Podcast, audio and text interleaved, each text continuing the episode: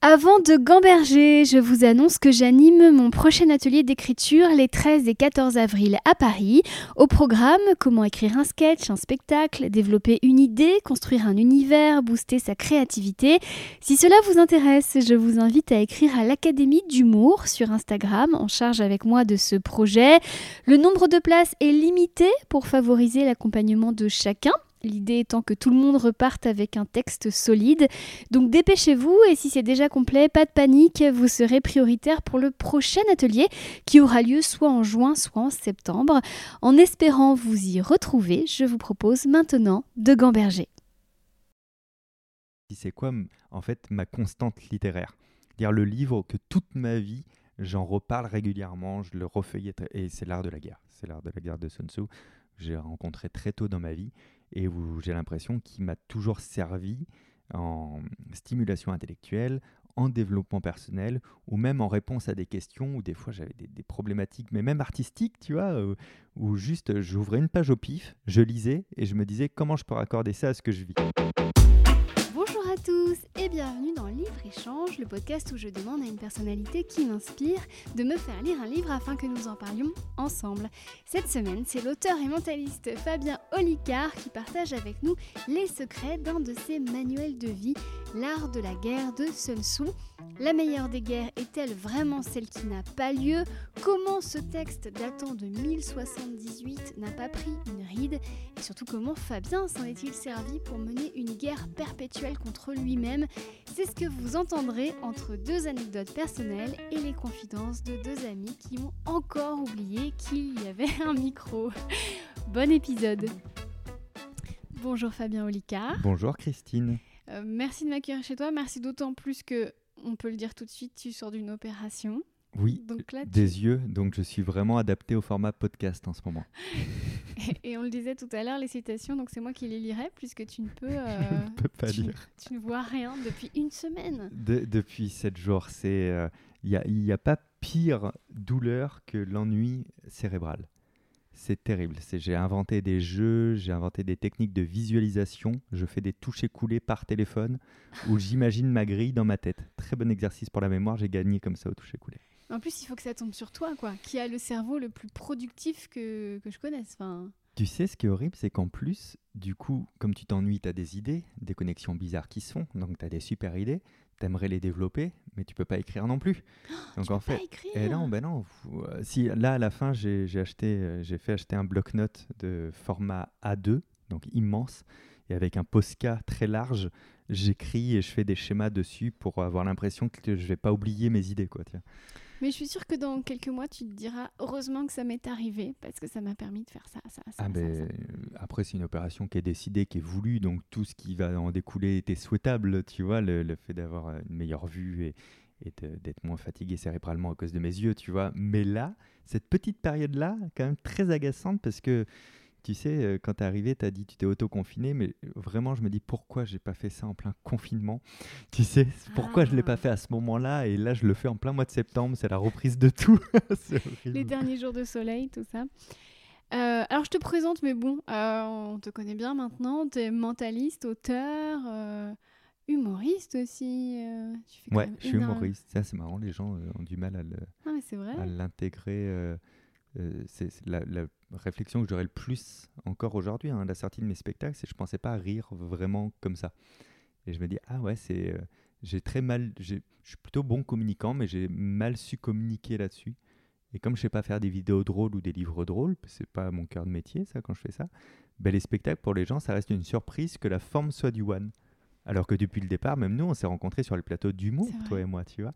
Mais, euh, mais j'ai pas su bien communiquer dessus, je pense. Mais à la fois, tu as su développer un univers tellement riche et tellement euh, inédit autour de toi que finalement, euh, c'est pas, pas une lacune, enfin, c'est pas une carence. Oui, oui, bah après, je fais. D'ailleurs, quand je fais de l'humour, je me dis pas je fais de l'humour. Hein, je, je, je, propose la, la forme d'expression qui est le plus naturel chez moi et que je vais travailler en ce sens-là. Tu vois, je me suis pas dit il faut que je fasse des blagues pour faire des blagues, quoi, tu vois. Et puis toi, ton truc, c'est aussi de transformer tout ce qui t'intéresse en, en, contenu. Enfin, oui. T'as résumé ma vie, là. T'es fan d'énigmes, donc tu, tu, moi, je regarde tous tes lives casse-tête, tout ça. Je me dis, mais il pense tellement rapidement. ça te manque pas trop, là, les casse-têtes avec tes yeux? Non, mais je me suis, euh, je me suis dit, tiens, c'est dommage, ça doit exister les Rubik's Cube pour non-voyants, c'est sûr, et j'aurais dû en Ouais. acheter un. Ça m'aurait bien occupé, ça. Ah ouais. Bon, en tous les cas, je, sais que tu as, juste une heure à me consacrer, donc euh, attaquons le vif du sujet. Tu m'as fait lire, ou plutôt relire, L'art de la guerre de Sun Tzu. Pourquoi? Bah, pourquoi pas? Parce que la question, c'était en fait un livre. En fait, t'as pas demandé tellement le livre préféré, mais un livre qui compte. Euh, et au début, j'avais plein de titres qui me sont venus. Les premiers titres qui me sont venus, c'est des titres d'ego, tu sais, en me disant ah, ce serait bien qu'elle voit que je lis ça, quoi. Tu vois, avec les gens, ils se disent ah ouais, il lit ça, c'est bien. Mais après, je me suis dit est-ce que c'est vraiment les livres qui comptent? Alors, j'ai cherché dans les livres préférés, et je me suis dit mais les livres préférés, ils m'ont apporté un truc à moi personnellement de rêve ou de savoir, autre chose. Mais euh, je ne suis pas sûr que ce soit communicable, tu vois, parce que des fois tu rencontres un livre à telle période de ta vie où tu vis tels événements et ce livre te parle pour des raisons. euh, Et mes livres préférés sont plutôt des romans en plus de la fiction, donc j'étais pas sûr de ça. Et après je me suis dit, c'est quoi en fait ma constante littéraire? Dire le livre que toute ma vie j'en reparle régulièrement, je le refeuillette, et c'est l'art de la guerre. C'est l'art de la guerre de Sun Tzu. J'ai rencontré très tôt dans ma vie et où j'ai l'impression qu'il m'a toujours servi en stimulation intellectuelle, en développement personnel, ou même en réponse à des questions où des fois j'avais des, des problématiques, mais même artistiques, tu vois, où, où juste j'ouvrais une page au pif, je lisais et je me disais comment je peux raccorder ça à ce que je vis. Donc il a, ça, ça a été un peu un pote, tu vois, un, un ami bon conseilleur qui avait beaucoup de recul sur ce que je vivais apparemment, parce qu'il n'en tenait pas compte. Et, 1078, hein. Et ouais, euh, la 1078, première c'est énorme, hein, quand ouais, même, hein. Il y a très longtemps. ouais. Et, euh, et j'en ai d'ailleurs acheté plusieurs versions, des versions commentées, qui m'ont pas du tout intéressé, les commentaires. Bizarrement, je me rends compte que je refuse les commentaires des autres sur ce livre et que j'ai pas trop envie de le surintellectualiser, sûrement. Et, euh, une version aussi très graphique de quelqu'un qui a transformé, c'est une jeune fille qui a transformé l'art l'art de la guerre en, en schéma, en graphique, en truc comme ça, qui donnait encore une autre vision du truc. J'aime bien. Et pour clôturer sur ton univers littéraire, tu es comme un grand lecteur, parce que moi je me rappelle de, ta- de ta chasse au trésor, euh, où je m'étais, euh, moi, plantée considérablement. Il y avait plein de références euh, littéraires. Il y avait Le Ouais. Petit Prince, il y avait Les Rouletabille, je crois. Oui, il y avait de Hercule Ro- Poirot aussi dedans. Ouais, ouais. Bah ouais, c'était génial parce que quand je créais cette chasse au trésor, ça c'est un, un projet de cœur. Je le dis parce que c'était une chasse au trésor qui se présentait sous forme d'un livre d'énigmes. On pouvait rés- résoudre les énigmes pour rien ou dans le but de trouver l'un des 10 diamants que j'avais mis en jeu. Il y avait 10 vrais diamants à gagner. Donc c'était vraiment le but de l'opération était de pas devoir d'argent, tu vois, de- juste que ça couvre les frais. Et donc je m'étais éclaté à, à créer ça et je m'étais dit mais en fait ce qui est génial c'est que je peux les, les forcer à les emmener sur des œuvres que j'aime bien pour trouver des solutions et des réponses et tout. Et j'ai bien aimé faire ça.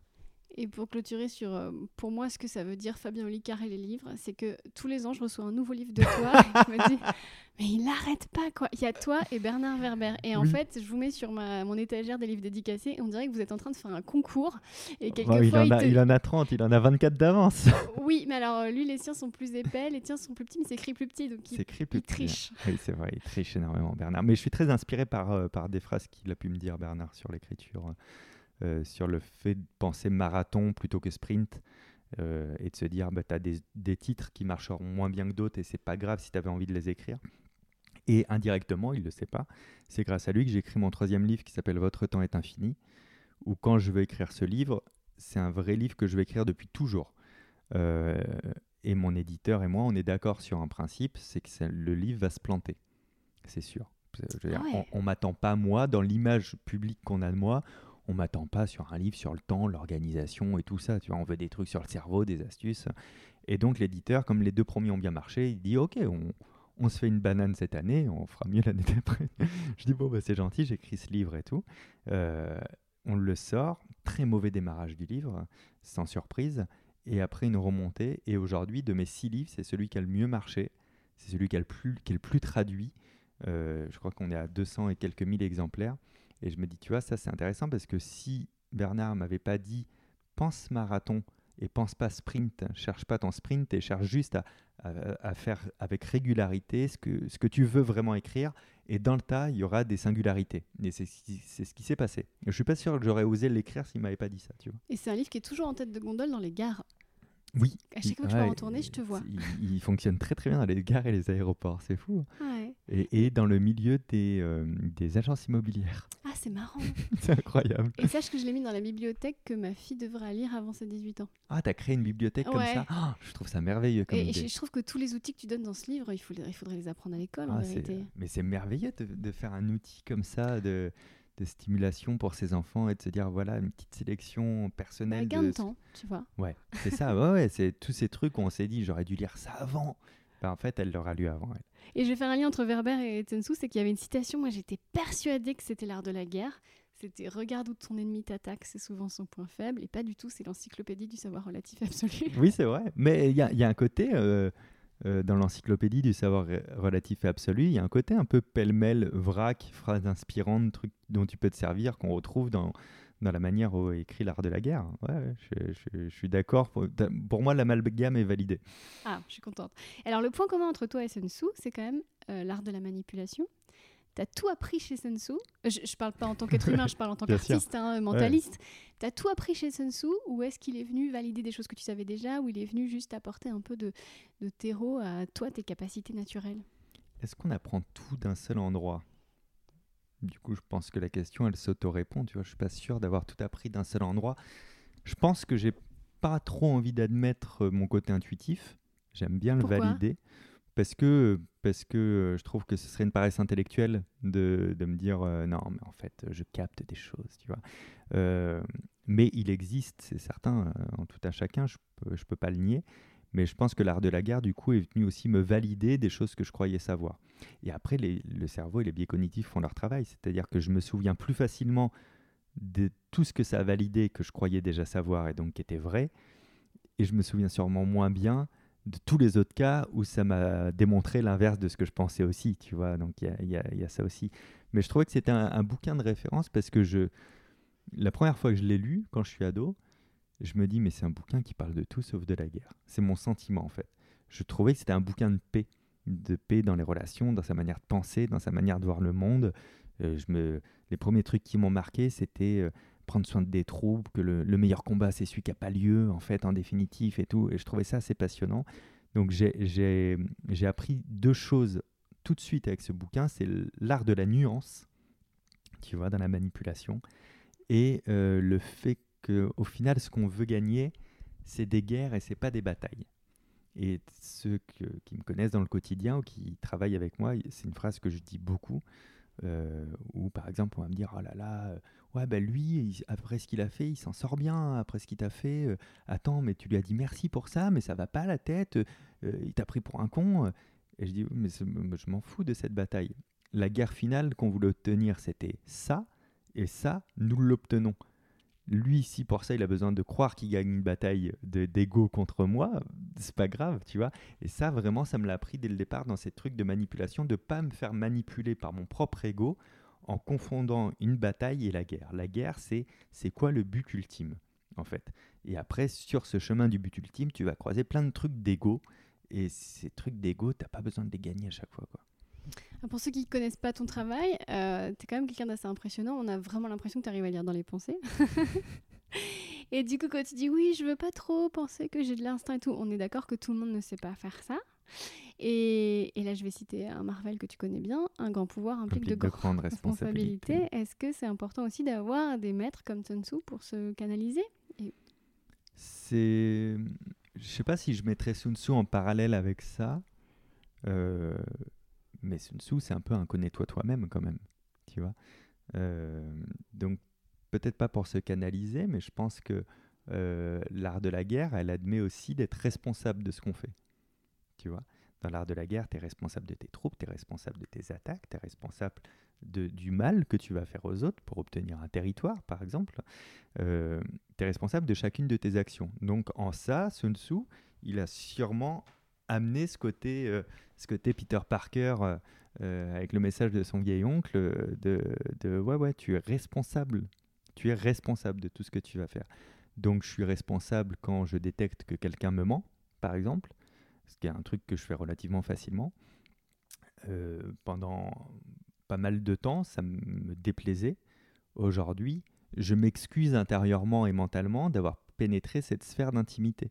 C'est-à-dire que si quelqu'un me ment sur la raison de son retard, c'est pas forcément pour mentir, c'est peut-être pour préserver quelque chose que j'ai pas à savoir en fait. Et, et, et c'est pas grave, on se ment en permanence pour, diverses raisons. Et le fait de les détecter, bah, c'est pas cool de ma part d'abord, Donc, euh, donc j'ai appris aussi à, ça, à, gérer ça. Et, euh, et puis j'ai appris aussi euh, la responsabilité de ma parole depuis quelques années. C'est-à-dire que je me rends bien compte que j'ai une image qui n'est pas celle que je suis vraiment. Si on fait tomber les micros, on va parler comme on parle toi et moi, je vais être vulgaire, on va faire des blagues, on va peut-être dire du mal de quelqu'un dans la foulée en exagérant le trait pour se faire rire l'un l'autre. Donc je, suis loin d'être aussi parfait que mon image publique, elle, me le donne. Euh, néanmoins, cette image publique aujourd'hui, euh, elle, m'oblige à une responsabilité de faire attention à ce que je vais dire. C'est-à-dire, mais je m'en suis rendu compte qu'avec le temps, qu'il y avait du monde qui m'écoutait, tu vois, dans le sens qui me suit. Hein, je ne suis pas un gourou, mais qui attache une, forme d'importance à ce que je vais dire. Beaucoup d'enfants, beaucoup de jeunes. Des jeunes, et pas, pas que, tu vois, c'est vraiment tous les âges de. de j'ai un, je, m'en suis aperçu avec le temps que j'ai un bon impact chez les 40-50 ans.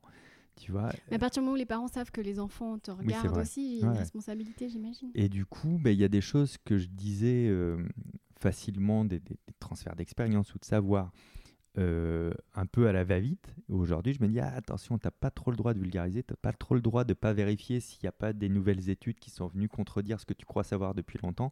Donc le côté responsabilité, je le prends là aussi, tu vois de, de au-delà de tous les trucs de, de, pénétration de la sphère mentale euh, intime ou, euh, ou de, de pseudo-manipulation et tout, il y a, y a ça, la, responsabilité de ce que je vais percevoir euh, qui m'incombe et la responsabilité de ce que je vais véhiculer, que ça doit être un minima vrai avec l'assurance d'avoir fait de mon mieux pour vérifier que c'était vrai.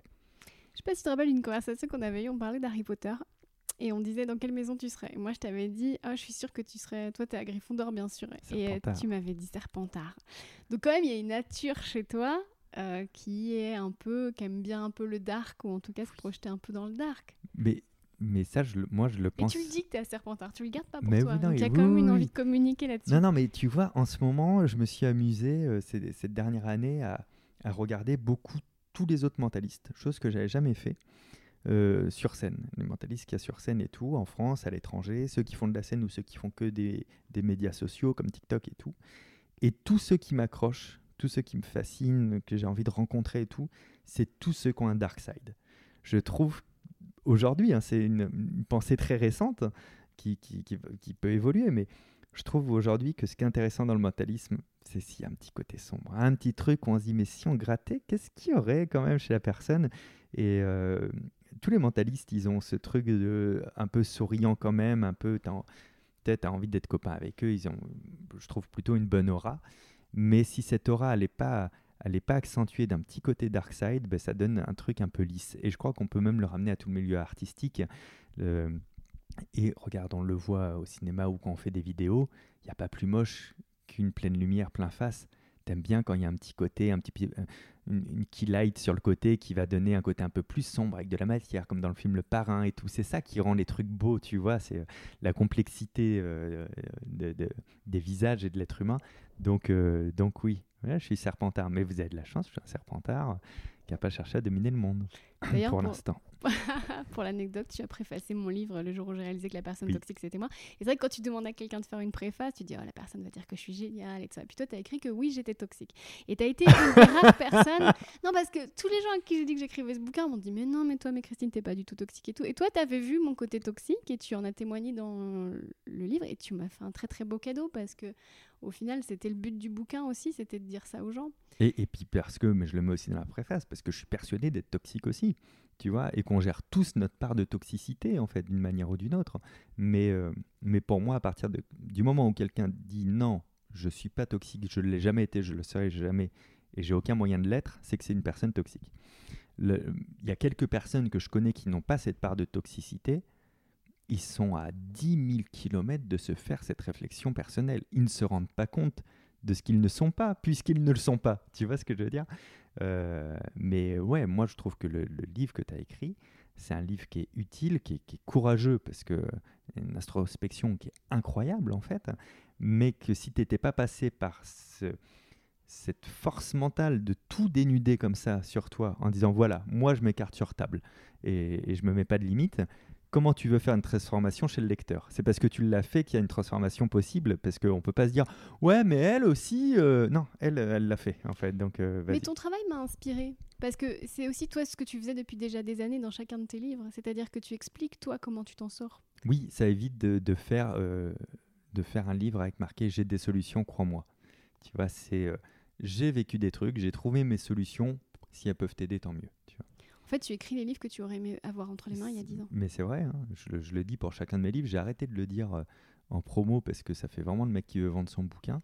Mais ouais, j'ai écrit des livres que j'avais envie de lire. En vrai. Là, euh, j'ai sorti un livre sur la mémoire. Ça fait 10 ans que je veux écrire ce livre. J'ai écrit exactement le livre que j'aurais aimé avoir à l'époque et qui fait pas non plus 3000 pages, tu vois, et, qui reste un peu divertissant. Mais ouais, mais je crois qu'on monte aussi les spectacles qu'on aimerait voir de la même manière. C'est rigolo les coïncidences, je sais pas si tu crois euh, dans l'univers et tout ça, mais donc je, relis euh, l'art de la guerre pour préparer ce podcast et cet après-midi, oh, bah, enfin... guerre en Ukraine, incroyable.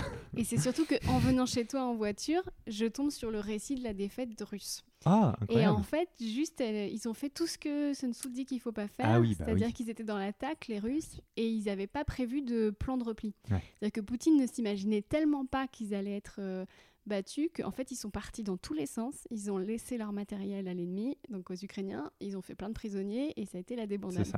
C'est quand même fou de se dire qu'un gars comme Poutine, ou en tout cas euh, la personne, euh, son, son, voilà, son chef des armées, n'est pas pensé à avoir une, euh, tu vois, une solution. Sûr. Moi je pense qu'il pense aux batailles, qu'il pense pas à la guerre justement. J'ai pas vraiment bien compris pourquoi il y avait une guerre actuellement, quels étaient les vrais enjeux derrière les enjeux des enjeux, tu vois. Mais, euh, mais je pense ouais, qu'il y a un truc d'ego de chaque bataille. Et après, tu apprends effectivement que Poutine, alors Poutine ne se replie pas. Il fait des repositionnements stratégiques bah en arrière. Il, s'est planté là. c'est, euh, c'est même dans sa manière de communiquer, quoi, tu vois. C'est euh, ni, faiblesse, ni repli, quoi, tu vois. Bon, alors que si, évidemment que si.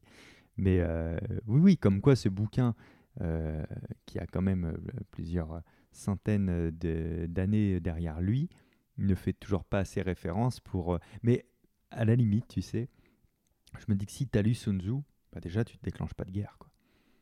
Déjà. Ouais. Et euh, c'est marrant parce qu'on oppose souvent Sun Tzu et Lao Tzu. D'ailleurs, je les ai confondus dans mon livre. Euh, désolée pour la coquille. mais j'ai l'impression que Sun Tzu, il y a quand même. Lui, enfin, tu connais la célèbre citation de Lao Tzu? Si, si un ennemi t'attaque, ah oui. assieds-toi au bord de la rivière et regarde, tu verras passer son cadavre.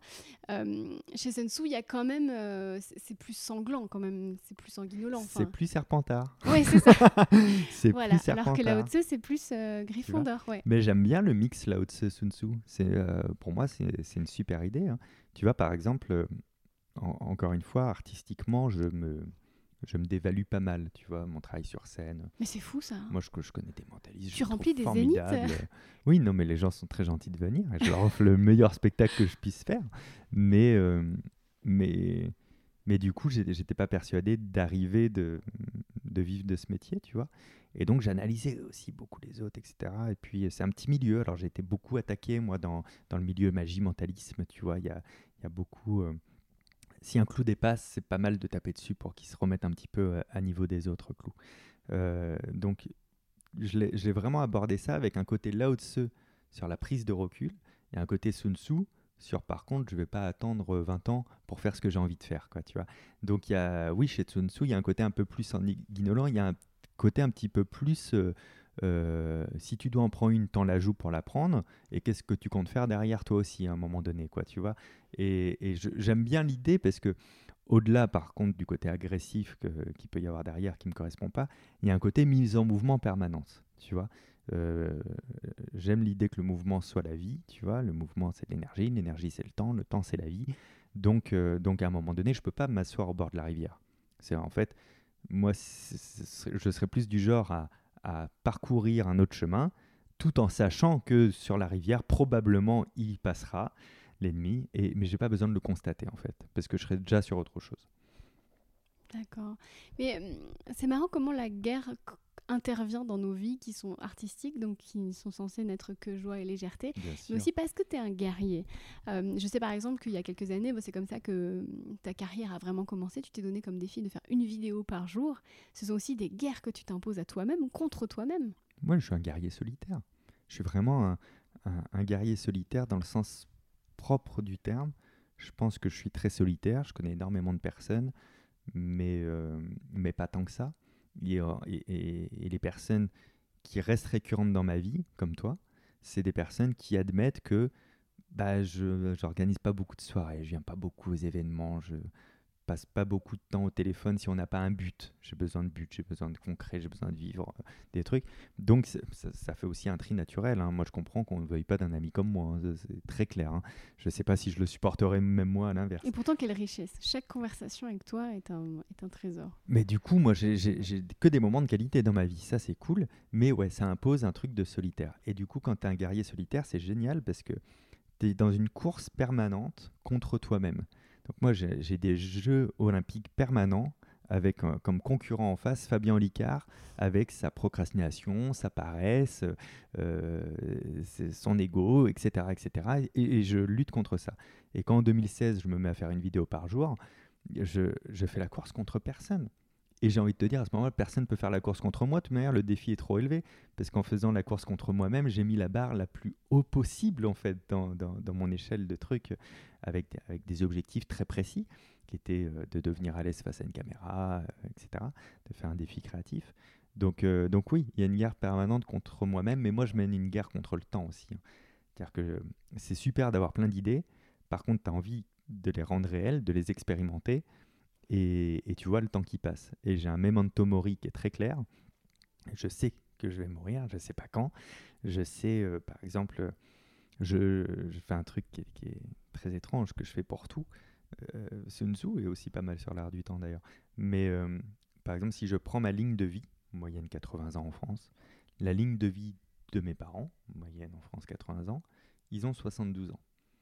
Ça veut dire que si je mets euh, une espèce de chronologie sur le moment où je suis né et le moment où ils vont partir, c'est notre relation commune, on a vécu 90% de notre relation commune aujourd'hui. Et partant, contre, euh, pa- partant de ça, je n'ai pas d'illusion que j'aurai plus le temps de plus tard pour mes parents. Donc là, tu vois, dimanche, euh, ce dimanche, je fais un aller-retour pour déjeuner avec eux. Je vais me ta- taper 6 heures de train dans la journée juste pour un déjeuner. Parce que j'ai pas le temps d'attendre d'avoir du temps pour mes parents. Tu vois ce que je veux dire? Donc j'ai une guerre permanente contre le temps pour pouvoir me réaliser, réaliser tout ce que j'ai envie de faire aussi. Et donc ça, ça pose un peu une rigueur militaire euh, de certains trucs où il y, a, euh, y a un petit côté, pas d'excuses mon pote. Et puis euh, te dis pas, on va pas mettre la barre aussi haut parce que ça va être un peu trop dur. Euh, je le ferai plus tard. Non, tu vas le faire maintenant. C'est vrai que ce pragmatisme dont tu parles te définit bien et force est de constater que, que, que, que ça marche, que c'est hyper efficace. Moi, je me rappelle d'une fois où tu étais sur un gros projet télé qui finalement s'est pas fait et tu l'as tellement bien encaissé qu'en fait, euh, finalement, tu as laissé l'impression qu'ils avaient tellement plus besoin de toi que tu n'avais besoin d'eux. Ah oui, c'est bon, je sais de quoi tu parles. Et tu pars comme un prince parce Oui, que tu n'as pas cherché. Et j'ai beaucoup pensé à toi. Moi, je me, je me suis fait virer de Télématin il y Mm. a trois mois et j'ai repensé à cette anecdote. Et en fait, quand ils m'ont annoncé que j'étais euh, pas reconduite, j'ai pensé à toi. et j'ai dit, en fait, ça sert à rien de négocier, ça sert à rien de poser des questions. C'est fait, en fait. Ouais, c'est fait. Et grâce à toi, je me suis sentie tellement plus libre, mais deux Ouais, heures ouais. après, parce que voilà. je- Oui, oui, c'est tant pis, tant mieux, quoi. Vous, il n'y a pas de problème. Mais mais il faut que ce soit un vrai, il n'y a pas de problème, mais il n'y a pas de problème, quoi. Et tu vois, là, je... c'est la première fois que j'en parle. En septembre ou début octobre, j'ai une émission qui va être diffusée sur TMC, qui est mon émission que j'ai écrit, que j'ai animé, que j'ai produit aussi. Donc j'ai fait 100% du, du package. C'est incroyable. Je suis pas sûr que cette émission elle aurait pu exister si euh, le projet télé dont tu parles avait été jusqu'au bout. Je suis pas sûr que ça m'aurait pas mis des bâtons dans les roues pour le futur et je suis pas sûr que ça m'aurait donné la stimulation intellectuelle de créer ce que je viens de créer là, qui est juste incroyable. Tu parlais des livres, on parlait des spectacles. J'ai créé l'émission que je voulais voir. C'est génial. Et comme je suis mon producteur, il y a vraiment que ce que je veux dans l'émission. Donc c'est génial aussi. Et il n'y a rien de ce que je veux pas. C'est-à-dire que, bah, un peu comme pour mes bouquins, je vais quasiment pas faire du mentalisme au sens où tu l'entends. C'est-à-dire que si tu veux me voir, euh, faire regardez-moi dans les yeux, je vais trouver euh, ce à quoi vous pensez, venez me voir en spectacle, c'est marrant, on va s'éclater. Je ne vais pas faire une émission de télé pour refaire ce que je sais déjà faire ailleurs. Donc là, c'est une, émission, au contraire, je vais accompagner des gens euh, à débloquer des compétences dans leur cerveau. Mais c'est trop cool, tu vois. Et, et je pense pas que j'aurais eu l'idée de faire ça et la force de mettre ça en place et les, et les euh, opportunités de le mettre en place si l'autre émission était allée au bout. Donc il y a un petit côté, tu sais, euh, euh, un petit côté cette histoire chinoise de, je sais pas si c'est une bonne ou une mauvaise chose. Tu connais cette histoire? Oui, tout à fait. Avec le, si vous connaissez pas, hein, c'est un, vieillard qui, qui, trouve un cheval, tout le village dit, oh, c'est incroyable. Il dit, ah, je sais pas si c'est bien ou mauvais. Et son fils monte le cheval, il se casse une jambe et tout le monde a dit, ah, on savait que c'était une mauvaise chose, tu avais raison. Il fait, non, je sais pas si c'est bon ou mauvais. Et cette histoire est sans fin parce qu'on ne sait jamais en fait quel sera le point final. Il y a aussi un adage qui dit tout ce que tu fais te prépare à ce que tu es destiné à faire. Tu crois en la notion de destin? Je sais pas, c'est quoi ta définition de destin? Moi, je pense qu'on a. Tu... Bon, je vais parler des fourmis et on fera un petit clin d'œil à Bernard. Tu sais, chaque fourmi est faite pour quelque chose. Il y a mhm. la fourmi bâtisseuse, la fourmi nourrisseuse, et puis il y a les fourmis qui sont faites juste pour partir à l'aventure. Moi, je pense que les êtres humains, c'est la même chose à très très grande échelle. Il y a les êtres humains euh, ophtalmologistes dont tu as fait les frais. Il y a les êtres humains saltimbanques et les êtres humains pâtissiers. Et moi, je pense qu'on a tous, tu sais, on appelle ça l'idiosyncrasie. On est avec des, des, des dispositions, comme toi, tu parlais de ton instinct et qui nous mène vers un destin, pour peu qu'on sache hmm. l'écouter. Qu'est-ce que tu en penses? Je ne sais pas si j'aurai la même définition de destin que toi, mais je te rejoins sur un point de on est fondamentalement et foncièrement fait pour quelque chose. Et que le refuser, c'est un problème. Euh, que d'aller dans la mauvaise direction, c'est un problème aussi. Euh, par exemple, j'ai accompagné des gens en spectacle et je vois exactement ce qu'ils aimeraient faire. Ils aimeraient faire ce qu'ils aiment voir ailleurs. Mais entre aimer faire quelque chose et savoir faire quelque chose, c'est pas la même chose.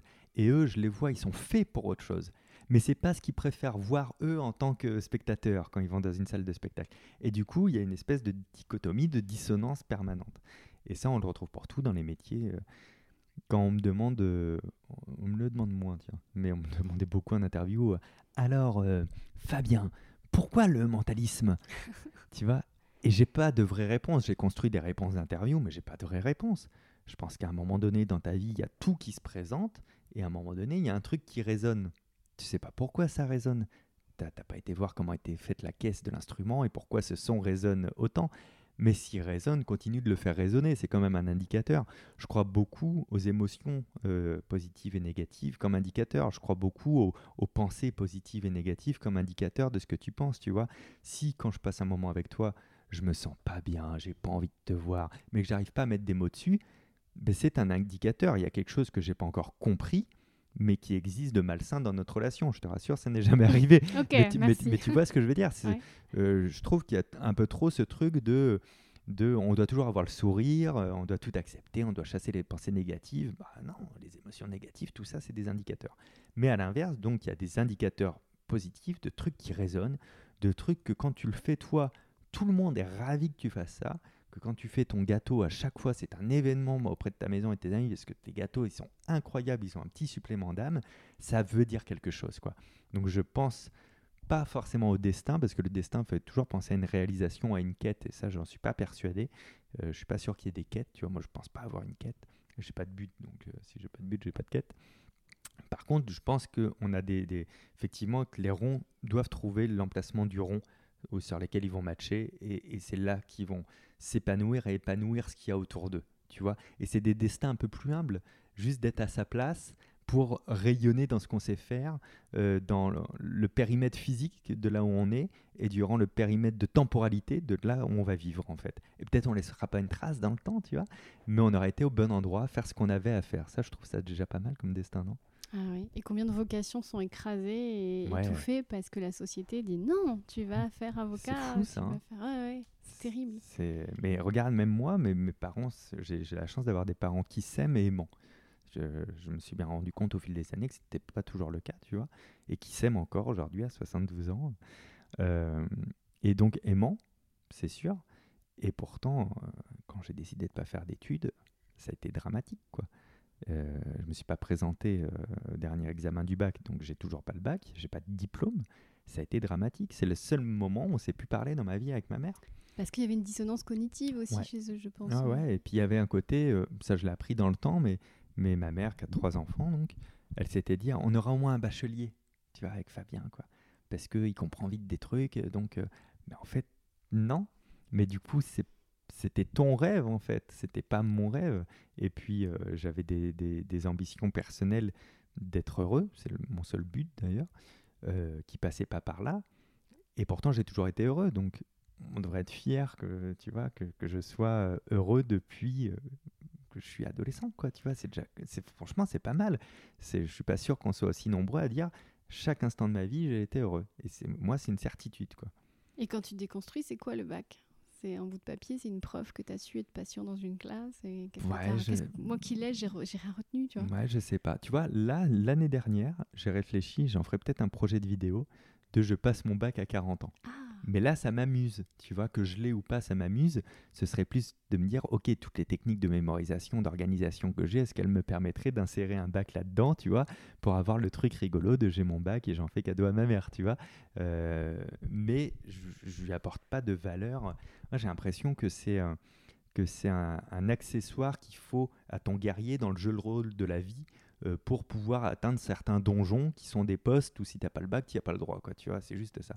Et puis après, regarde, il y a le côté ridicule où les mecs comme moi sommes pris après, souvent à tort d'ailleurs, en exemple de parcours de réussite. Et en plus, il n'a pas son bac, euh, tu vois. Alors après, ça, ça devient aussi un non-sens parce que si on me reposait la question de c'est quoi la pire connerie que j'ai fait dans ma vie, c'est de dire de ne pas aller passer mes épreuves du bac. Franchement, quelle connerie ça me coûtait quoi d'y aller et de l'avoir, tu vois? Donc je regrette pas de pas l'avoir passé. Par contre, si je pouvais refaire quelque chose, c'est de me dire bon Fabien, t'es gentil, tu passes 5 jours avant d'aller au taf que tu as trouvé et tu vas passer tes épreuves, tu as ton bac et ça met un point final au moins un moment de vie, tu vois? Donc euh, j'en suis pas glorieux, tu vois, de pas l'avoir. Mais ça avait forcément une signification pour toi au moment où tu l'as fait. Aussi, c'était pour marquer le coup. Aussi, tu étais différent. Oui, c'est possible. Ouais. Et puis, Te promettre à toi-même un chemin différent. Je, je pense que si, si, si, je fais une vraie introspection, je vais me dire que en ayant la certitude de ne pas avoir mon bac, j'ai la certitude de ne pas changer d'avis dans mon parcours scolaire. C'est-à-dire, j'ai mis un point final à mon parcours scolaire et je peux pas demain me dire non mais je vais aller faire un BTS ou un DUG ou un machin parce que je peux pas en fait. J'ai coupé juste un peu trop tôt ce cordon là quoi tu vois. Hmm. Avant de passer aux citations, je voudrais t'emmener sur le terrain du spirituel. Euh, puisqu'on parlait de Bernard, je lui ai demandé une fois à Bernard Werber est-ce que tu crois vraiment en tout ce que tu écris? Et il m'avait répondu, je cite, un jour sur deux. C'était sa réponse. Euh, toi, quel est ton rapport On doit sûrement souvent te parler de magie, d'ange, de, Qu'est-ce que... Quelle est ta position vis-à-vis de tout ça? Moi, moi, je suis très spirituel et euh, j'en fais pas mon fond de commerce ou mon métier. Euh, c'est-à-dire que, tu vois, on parlait des responsabilités. Euh, je pense qu'aujourd'hui, si je mélange tout dans mon discours, on va se dire, mais ouais, là, c'est un gourou, quoi. Tu vois, euh, je vais tendre un bâton pour me faire battre. Et je pense que je ne suis pas le mieux placé pour, pour véhiculer des spiritualités, mais j'en ai une personnelle, tu vois. Je crois en plein de choses. Et il y a plein d'autres choses en lesquelles je ne crois pas, tu vois. mais j'ai j'ai ce sentiment des francs-maçons, que, que l'horloge, elle tourne bien, quoi, tu vois. J'ai des, des, certitudes mathématiques et physiques. De, tu changes euh, un million de chiffres après la virgule de pi, tu changes un seul chiffre à cette constante de l'univers, qui était là avant l'univers, qui était programmé comme un ordinateur. Eh bien, il n'y a, y a, y a, rien de ce qu'on connaît qui existe dans le monde matériel, il n'y a même pas une planète. Donc tu te dis, waouh, ça, ça tourne bien. Donc, dans ma spiritualité personnelle, moi j'ai plus l'impression de, d'être une espèce d'énergie d'un tout. Euh, je crois pas tellement en une vie après la mort, tu vois.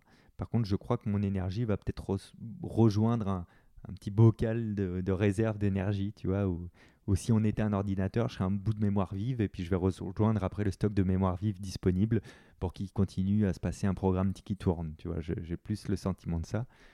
Euh, ce qui, euh, qui n'est pas pessimiste, euh, loin de là, parce que je me dis, bah, donc on est d'accord, n'y a pas de vrai enjeu, comme je disais tout à l'heure, à part celui d'expérimenter. Donc expérimente tout. Est-ce qu'une idée de prochain livre pour toi, ce serait pas de d'écrire ton propre art de la guerre? Peut-être. C'est peut-être le prochain. J'ai écrit un livre sur euh, le titre de travail, c'est une des phrases de, de votre tentative fini, c'est un vaut mieux que zéro. Ah. Donc on est un peu quand même dans cette mécanique-là où euh, je vais te raconter un secret. Je, découvre les livres quand je les écris. Je fais pas de plan de travail. J'ai une méthode où j'écris au kilomètre pendant 30 à 60 jours, tous les jours. Je ne sais pas ce que je vais écrire le matin, mais je vais écrire. Et j'écris quoi qu'il arrive. Donc ça veut dire que si j'ai rien à écrire, j'écris ma journée d'hier.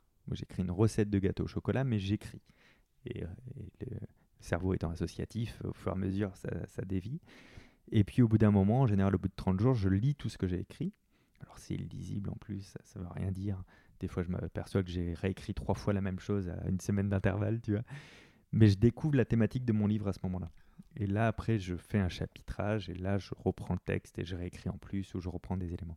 Donc là, l'idée avec mon éditeur, c'était de faire un peu un livre sur euh, comment, comment tu, tu rends les choses concrètes, comment tu atteins des objectifs, si on parle en livre développement personnel. Et puis plus j'écris, plus je m'aperçois que c'est un peu plus ouais, de comment, comment on, fait en sorte de passer de 0 à 1 et pourquoi 1 c'est mieux que 0. Pourquoi tu n'as pas besoin d'attendre 10 en fait. Quoi, tu vois? Donc c'est un peu un art de la guerre euh, intime, personnelle. Quoi. Ah, c'est intéressant. Je guette déjà ma boîte aux lettres. Euh, bon, je, t'invite. Alors, du coup, c'est moi qui lis les citations. Oui, et je ne pourrais pas les lire. Alors, c'est rigolo. Là, il faut que vous sachiez, Christine Béraud, elle me voit avec des, des lunettes de Robocop. Ah, j'ai l'impression de travailler avec euh, Gilbert Montagnier. Ouais, qui, me protège de toute luminosité. Alors, écoute bien.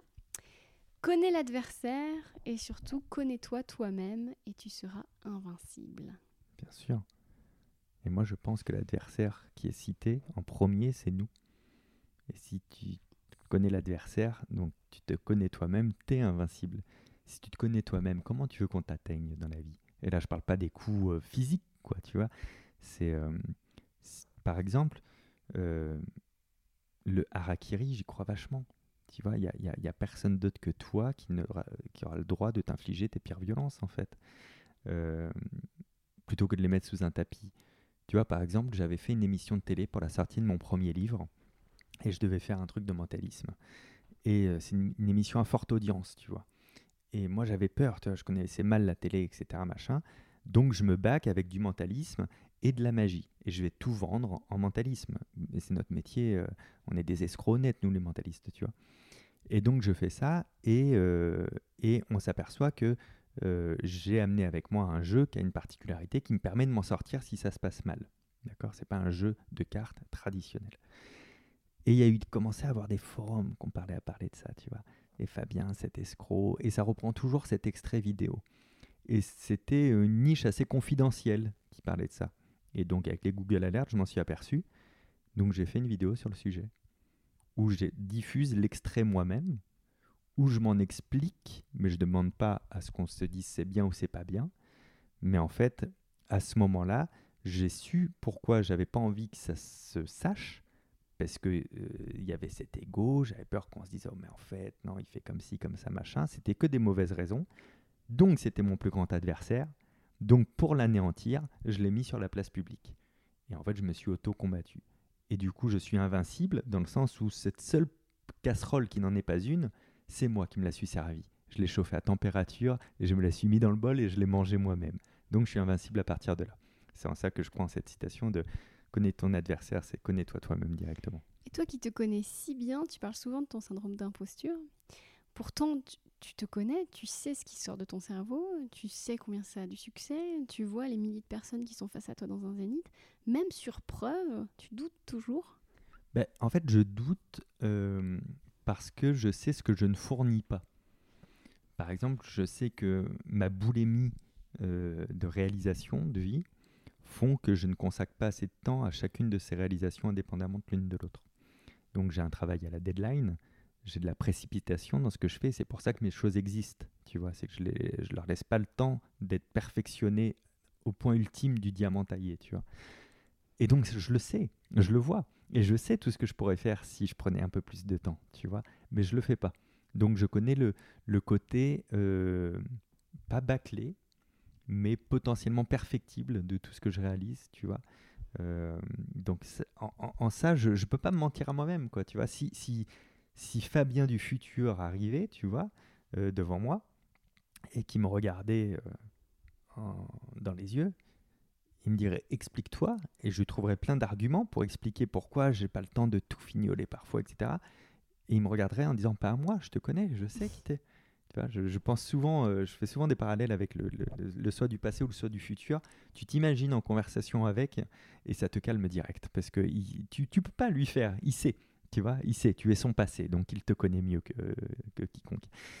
Euh, donc le, sentiment d'imposture, il vient de là, il vient de je, sais tout ce que je pourrais faire de mieux. Et je sais qu'il y a, en fait, je sais qu'il y a un domaine dans lequel je suis très très fier de moi et j'aimerais vivre de ce domaine, mais je le fais pas. Euh, alors parfois je crois que c'est parce que je trouverai pas la forme pour le faire et d'autres fois parce que je pense que je me donne pas les moyens de le faire. J'aimerais seulement vivre de mes idées. Je suis extrêmement prolifique pour les autres dans quasiment tous les domaines.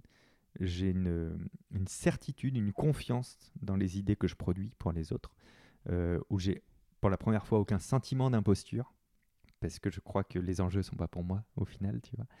Et, euh, c'est- voilà, c'est le seul truc où j'ai cette certitude. Mais après, tu me diras, les idées, bah, il n'y a pas besoin de, de les fignoler. Après, une fois que tu as la bonne idée, tu as la bonne idée, donc tu la déposes, tu vois. Mais les spectacles, il faut les fignoler. Dans les livres aussi, les vidéos aussi, les... Pourtant, on est quand même entouré, toi et moi, de gens qui ne fignolent pas. Ah mais, mais moi C'est ça mais qui est fou. ah ouais mais ça me rend malade hein. Ça me rend malade. J'ai écoute avec ce problème d'œil j'ai regardé énormément de stand-up ces, ces derniers temps là sur internet français anglais etc. Euh, je l'avais pas fait depuis des années et des années. J'étais très étonné. C'est-à-dire que ça a un peu baissé mon sentiment d'imposture. Où je me dis mais t'es d'une exigence avec toi-même mon pote parce que j'ai vu des, stand-up et je te dis pas forcément que des français euh, mais où je me suis dit, mais vous, vous êtes sorti de scène, vous étiez dans quel état? Parce que moi, je serais ravagé, tu vois, de, de me dire, ah non, non, non, non, non, non, c'est pas, c'est pas captable, là, c'est pas, pas possible. Alors que c'était des choses qui étaient très correctes, hein, tu vois, mais qui étaient pas à la hauteur de ce qu'on peut amener dans les spectacles. Tu le sais, un spectacle, à chaque représentation, tu peux le faire évoluer. Et, pour la première fois, et c'est très récent, je me suis aperçu de l'exigence incroyable que j'avais sur mes spectacles qui est- et qui en donne un spectacle qui est loin d'être parfait, quoi. Et je le sais. Et je me dis, ah ouais, donc ok, donc c'est peut-être moi qui ai un problème, effectivement. Mais non, c'est que t'es en en guerre contre un idéal inatteignable, euh, Fabien. ah mais tant mieux, écoute, euh, Ouais. j'ai- j'ai- moi j'ai créé des numéros. Il y a un numéro que j'avais créé, où c'était dans mon deuxième spectacle, où je finissais en arrachant mes vêtements et j'étais habillé comme le- la personne avait dessiné. Bon bref. Et cette idée-là, on m'a dit, mais ça devient d'où quoi Ce numéro qui m'a été beaucoup copié d'ailleurs, j'ai arrêté parce que à force on me disait, ah tu fais comme machin. Et, mais c'est la mise en scène, quoi. C'est juste. Et cette mise en scène, elle m'est venue parce qu'au départ, je me suis dit, ce qui serait génial, c'est que la personne à la fin, elle ouvre son manteau, donc le spectateur, hein, et qu'il soit habillé comme ce que l'autre mec a dessiné. Mais c'est impossible, c'est un idéal. Et en partant de l'idéal, je pense qu'on fait toujours moins de concessions pour trouver quelque chose de faisable que si on partait du faisable, où on montrait moins haut. Tu vois ce que je veux dire? Donc pour, pour tout le reste, c'est pareil. Je pars de ce que du mon fantasme ultime, et après je fais des concessions justement de temps, de ceci, de cela, et je me dis je vise toujours comme ça un peu plus haut que ce que j'aurais visé en partant de la liste des ingrédients possibles et disponibles.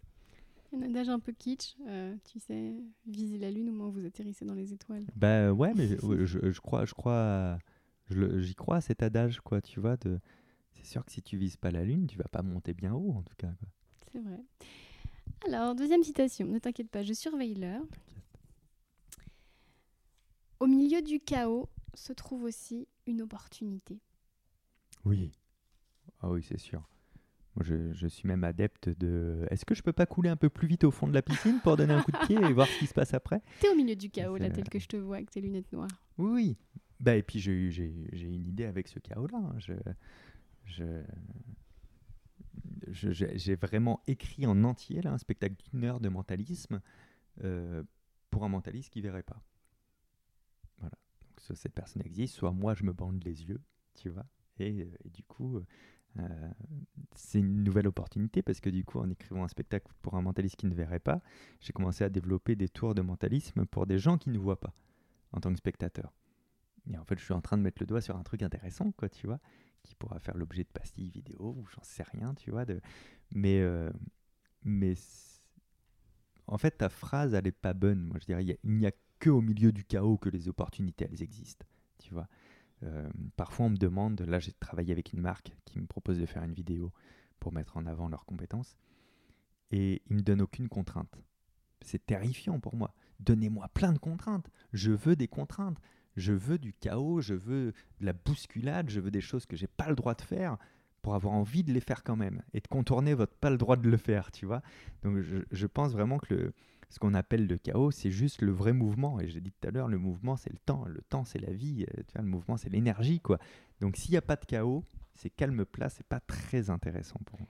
La semaine dernière, mon invité, euh, l'illustrateur Arthur Depince, m'a dit J'en ai marre euh, du développement personnel qui nous disent de sortir de notre zone de confort parce que moi, la zone de confort, c'est mon endroit préféré. Alors que toi, j'ai l'impression que c'est tout autre chose.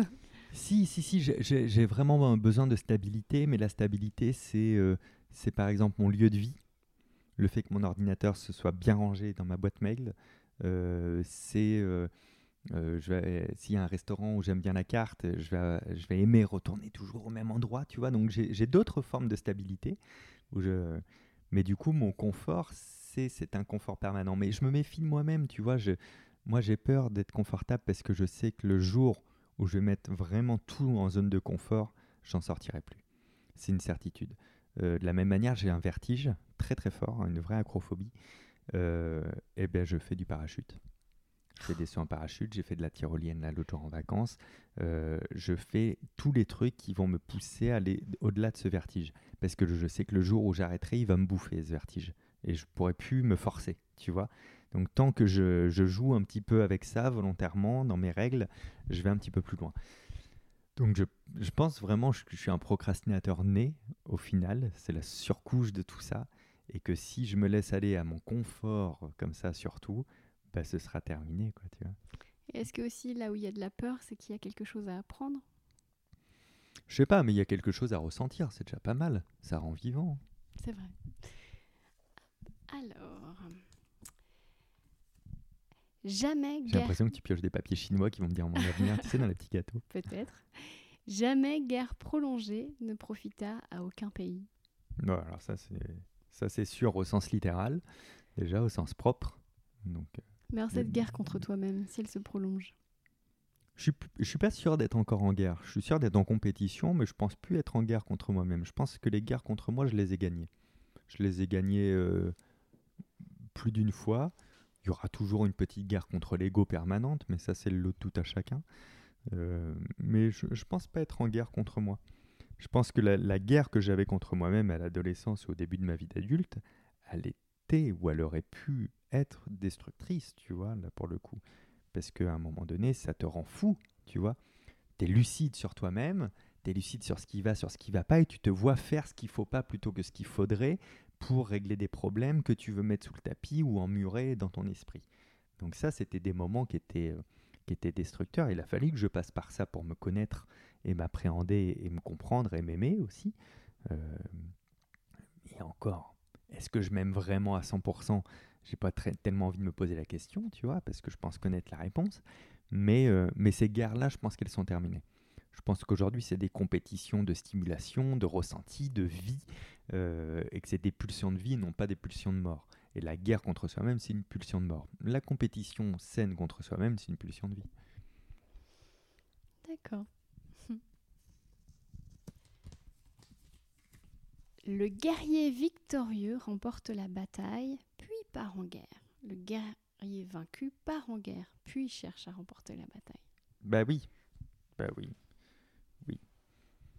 Oui et non. Le, guerrier victorieux, il a gagné la guerre, il n'a fait aucune bataille. C'est vraiment ça pour moi la, vraie finalité euh, de ce que je disais tout à l'heure. C'est euh, j'ai deux buts dans la vie, c'est mes deux seuls buts. Oubliez tout ce que je vous ai dit aujourd'hui, c'est des mensonges. Mes deux seuls buts, c'est d'être libre et autonome. Je sais que c'est ce qui me rend heureux, moi, Fabien, et toi, ce sera peut-être autre chose, et d'autres personnes autre chose. Mais moi, c'est les deux mots-clés. J'ai fait un travail assez fort dessus pour être sûr que c'est les aiguilles de ma boussole. Donc, ma seule guerre, c'est d'être toujours libre et autonome. Point. À partir de là, j'ai pas besoin de faire des batailles du quotidien pour vérifier que je vais être plus heureux aujourd'hui ou plus joyeux, parce qu'on confond souvent d'ailleurs le, bonheur et la joie, tu vois. Euh, je pense que le vrai bonheur, c'est l'absence justement de malheur, tu vois. Euh, mais c'est pas pas une émotion forte à vivre le vrai bonheur selon moi en tout cas dans, dans, dans mes cercles de référence personnelle euh, Donc le, le, le vrai le, le, guerrier victorieux, il gagne sa guerre, quoi. Et il la gagne en permanence. C'est pour ça qu'il n'y a pas de bataille. Parce que si tu gagnes toujours ta guerre, il n'y a pas de bataille. Pour moi, cette citation, elle évoque aussi un sujet qui est très à la mode en ce moment, c'est euh, la loi de l'attraction. Qu'est-ce que mhm. tu en penses? Moi, je me dis, si elle peut amuser les gens, il n'y a pas de problème, parce qu'elle n'a pas de défaut, techniquement. Tu vois, il n'y a pas tellement de défaut de se dire euh, euh, si, si, si, si, je suis, comment on dit, si je suis dans la gratitude de quelque chose qui n'est pas arrivé parce que je suis persuadé qu'il va arriver, je vois pas de défaut à ça, tu vois. Moi, j'ai l'impression de faire la loi de l'attraction depuis toujours. Mais vraiment, quand je la prends au sens littéral, tu vois, de la pensée magique, du coup, il y a deux euh, solutions. Soit elle existe vraiment je suis particulièrement doué là-dedans, tu vois. Soit elle n'existe pas, mais ça me met dans un état de pensée qui me permet, quoi qu'il arrive, d'atteindre plus facilement ces choses dont j'ai envie et d'être plus dans la gratitude au quotidien et sûrement d'être un peu plus rayonnant dans mon état d'esprit pour accrocher les personnes qui, euh, qui, qui, qui, résonnent sur les mêmes envies que moi, tu vois. Donc, euh, j'ai pas de croyance métaphysique dans la loi de l'attraction. Par contre, ouais, je pense qu'on devrait tous la pratiquer, même pas dans le doute, mais parce que je, je la trouve pas contre-indiquée, quoi, tu vois.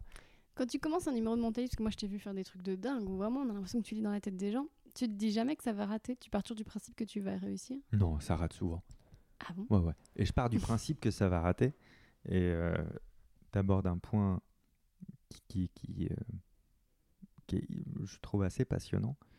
Euh, déjà, moi, je vais sur scène pas pour prouver que je suis le meilleur. Et depuis que j'ai compris ça, j'ai compris beaucoup de choses sur mon spectacle. Ça fait, ça fait 6-7 ans maintenant je vais sur scène pour partager ma plus grande passion au monde, qui est le cerveau et le mentalisme. Et après, je vais essayer de vous faire des démos avec ça. Mais du coup, si je rate tout, j'ai quand même atteint mon but, je vous ai partagé ma passion, puisque je vendais pas que j'étais le meilleur. C'est pas mon but, tu vois, euh, d'être meilleur que vous en tout cas. C'est pas mon but. Ensuite, le deuxième truc, c'est que la pomme, elle tombe jamais loin du pommier. Je suis pas, je suis pas non plus débutant dans ce que je fais. Donc quand je rate, on comprend que c'était pas loin, on comprend des fois comment j'ai pu merder, et je le comprends aussi. Mais par définition, ce que je fais doit passer par l'échec. Si, là, je viens de créer mon nouveau spectacle euh, sur la tournée de, création. Il n'y avait pas pire moment que quand j'écrivais un truc le matin, une idée de mentalisme, je la faisais sur scène le soir et je la réussissais direct. Je savais que j'étais passé à côté de tous les pièges. Et donc, si je ne les ai pas vus, ben, je vais me les prendre un jour dans la gueule et un jour où je m'y attendrai pas, tu vois. À l'inverse, quand j'ai écrit l'intro de ce spectacle, j'étais à Nantes le 4 janvier, donc les gens venaient hein, pour ce truc, ils, connaissaient le principe. J'ai écrit la journée, je présente le soir ce que j'ai écrit. Je leur dis, j'ai écrit une intro, je leur fais l'intro, je la foire. Donc tout le monde est mort de rire. Donc je me dis, ok, on fait quoi? On refait, on avance, on machin? Je la foire bien en plus. Hein. Ils font, ben on refait et tout. Ok, je refais. Je la refoire. Et là, je prends mon dictaphone parce que j'enregistrais tous mes spectacles pour faire mes feedbacks. Je prends le dictaphone et je, dis juste au dictaphone travailler l'intro. Et donc les gens étaient morts de rire, on est passé à la suite. De ce jour-là, j'ai eu toute la matière pour travailler l'intro et aujourd'hui l'intro est formidable. Mais vraiment, elle ne serait pas aussi cool aujourd'hui si je m'étais pas bien foiré ces deux fois-là, tu vois.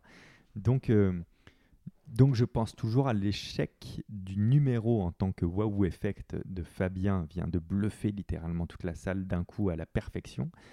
Mais à partir du moment où j'ai diverti les gens, où je les ai un peu bousculés cérébralement, euh, où je les ai fait rire et où je les ai fait s'intéresser à la technique, même si je ne l'ai pas réussi à 100%, ben, c'est pas, pas un échec. Quoi. fondamentalement, j'ai réussi. Et c'est assez marrant. Je te termine cette réponse avec ça, mais tu sais le numéro du prénom dont tu me parlais tout à l'heure? Oui. Je l'ai foiré à 100% un soir au point virgule où c'était capté par TF1. Bon, ça arrive, hein, bah, c'était pour un sujet. Je, vais te dire comment je l'ai géré et, tu vas voir comment c'est marrant. J'écris sur le bloc-notes, les gens ne voient pas, le prénom auquel la personne pense à ce moment-là. Et j'écris, je te dis un truc euh, un peu au pif, mais genre euh, Alicia, tu vois. Et après, la mécanique, c'est je dis à la personne à qui tu pensais, la jeune fille dit à qui elle pensait, je retourne le, le, le bloc-notes et il y a une validation sur toute la salle de waouh, il avait bon, tu vois. Et du coup, donc je marque, je crois, Alicia, mettons, et, euh, et puis je dis à la personne à qui tu pensais, elle me dit à Isabelle. Et donc je fais Ah, Isabelle. Comme le prénom, par exemple, Isabelle. Elle fait Oui, oui, Isabelle. Et là, je prends mon bloc-notes. Et avant de le retourner, dans le mouvement, quoi, quasiment, je dis Ok, il n'y avait pas toutes les lettres et c'était pas tout à fait dans le bon ordre, mais on n'était pas si loin. Moi, j'avais écrit ça. Et donc, je retourne, je le verbalise pas, je, le retourne juste, et je le re-retourne vers moi. Et je dis un tonnerre d'applaudissements et tout, bravo à toi, tu as fait tout ce qu'il fallait, c'était super. Et la personne va se rasseoir et j'ai continué le spectacle. À la fin du spectacle, les parents ont été interviewés, les parents de cette jeune femme par TF1 de, pour avoir le, le retour. Et, ses parents et elle, présente, hein, ont fait non mais c'est incroyable, mais comment il a pu trouver là le prénom, là quasiment en plus, c'est incroyable. Donc c'est pour te dire que en fait la finalité, c'était pas que je réussisse ou pas à trouver le prénom parce qu'ils ont eu le sentiment quand même qui était réel de j'arrivais à faire ce que j'avais promis de faire. Donc mon travail de perception, de machin, de conditionnement, de tout ça, j'ai réussi à leur faire comprendre les processus, à les divertir, à les faire marrer. Et le fait qu'à la fin, en fait, je suis complètement à côté. Dire, euh, entre Isabelle et Alicia, bon, pas... Euh, eh ben, c'est passé au-dessus, en fait. Même pour eux, du coup, l'échec, c'était pas de pas trouver le prénom. Tu vois, c'est intéressant. Hein ah, le ressenti est plus puissant que le verbal. Ouais. Ah, c'est dingue. Hop, alors je me dépêche parce qu'il nous reste 5 euh, minutes. C'est lorsqu'on est environné de tous les dangers qu'il n'en faut redouter aucun. Je suis pas sûr, sûr. Mais en la copiant, je me suis dit, c'est vrai que si j'étais dans une forêt avec des loups, des ours et tout, je serais pas. Euh, bah, disons qu'en fait, tu acceptes le chaos pour le coup à ce moment-là. Oui, un côté plus rien à foutre. Quoi. Tu vois, tu plus rien à perdre. Foutu, ouais. y a, exactement, le, nouveau spectacle de Jean-Marie Picard. non, non, mais il y, y, a un vrai côté foutu pour foutu. Ouais. Je pense que c'est vraiment ça le sens fondamental de, de euh, si vraiment tout est instable, c'est bon, quoi. Tu vois, tu n'as plus rien à craindre parce que de toute manière, tu n'as plus rien à protéger. Tu vois. Est-ce que c'est pas comme ça que l'Ukraine a repris les devants aujourd'hui? C'est possible. Ah, c'est possible. Moi, j'ai fait pas mal de grandes réalisations comme ça. Hein. J'ai été produit euh, trois mois dans ma vie, mon spectacle par Rire au pluriel. C'était Bruno Baron à l'époque qui avait euh, cette société. J'ai été produit trois mois parce qu'après m'avoir produit, euh, l'un de ses gros clients et partenaires, c'était le train des talents à l'époque, IDTGV, je ne sais pas si tu te souviens de ça. Ils ont arrêté de faire ça, donc ça lui a coupé tous ses budgets et malheureusement, il a, il a pris la décision de fermer. Euh, parce qu'il n'aurait pas pu bien produire comme il voulait ses artistes. Donc c'est plutôt une décision euh, dans laquelle on peut nous le remercier les artistes. Mais du jour au lendemain, alors que pour la première fois de ma vie j'étais produit, j'ai découvert juste après que j'étais pas produit. Et il y a Avignon qui est arrivé, je devais le faire, du coup je le faisais plus. J'étais au palace, euh, il n'y avait plus de palace, il n'y a plus rien quoi. Tu vois. Et on est au mois de mai, et, et là j'ai tous les dangers en même temps, financier, de carrière, de j'ai tout j'ai plus rien qui va. Et c'est à ce moment-là où, du coup, j'ai monté ma propre prod et je me suis autoproduit à Avignon avec pas d'argent. Hein.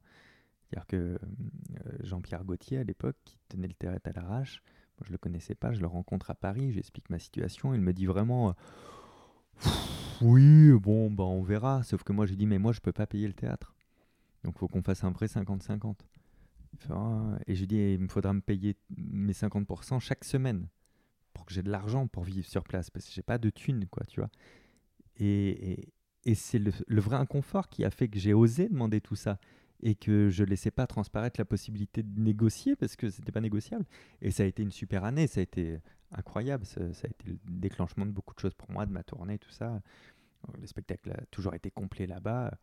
Et d'ailleurs, l'année d'après, je suis retourné chez lui au théâtre à l'arrache, chez Jean-Pierre, euh, alors qu'il m'aurait fallu une plus belle salle, plus grande mais parce que je j'avais un vrai truc intérieur de franchement, tu m'as dit oui à tout l'année dernière, bah, je vais pas être le gars qui va pas revenir euh, faire la l'année où on va tous gagner un peu de sous, tu vois, bah, euh, t'en feras partie, quoi, tu vois.